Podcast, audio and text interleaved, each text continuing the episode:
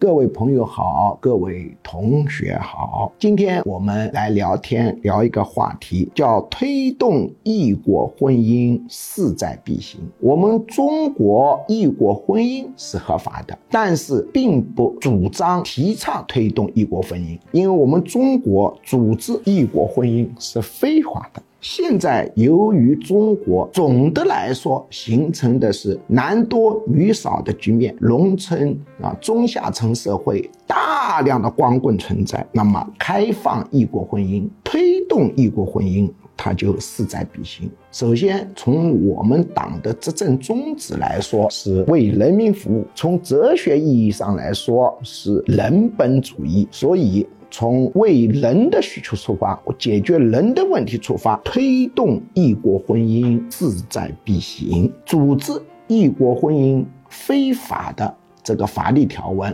值得讨论、研究、思考。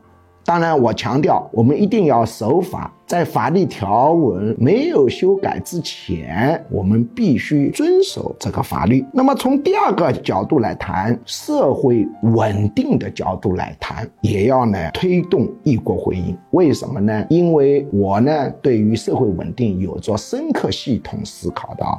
你看我写的一本关于社会稳定、领导者管理心理学深层解读啊，你们看看这个出版社是什么出版社出版的？可以想象我对这个问题不是随便发言的。要注意呢，我对这个问题思考的结果就是，从历史上看，由于光棍太多，会严重影响社会稳定。清朝的时候，捻军运动，很多人以为是一个农民起义，它本质是一个光棍讨不到老婆的运动。当时导致整个山东、安徽地区遭受了巨大的破坏，这个呢是历史上有很沉重的教训。当然不止这么一个事情啊。第三呢，从激活经济的角度来说，加速需求满足。对提升经济也是有好处的。经济发展的本质是人的需求满足程度的提高。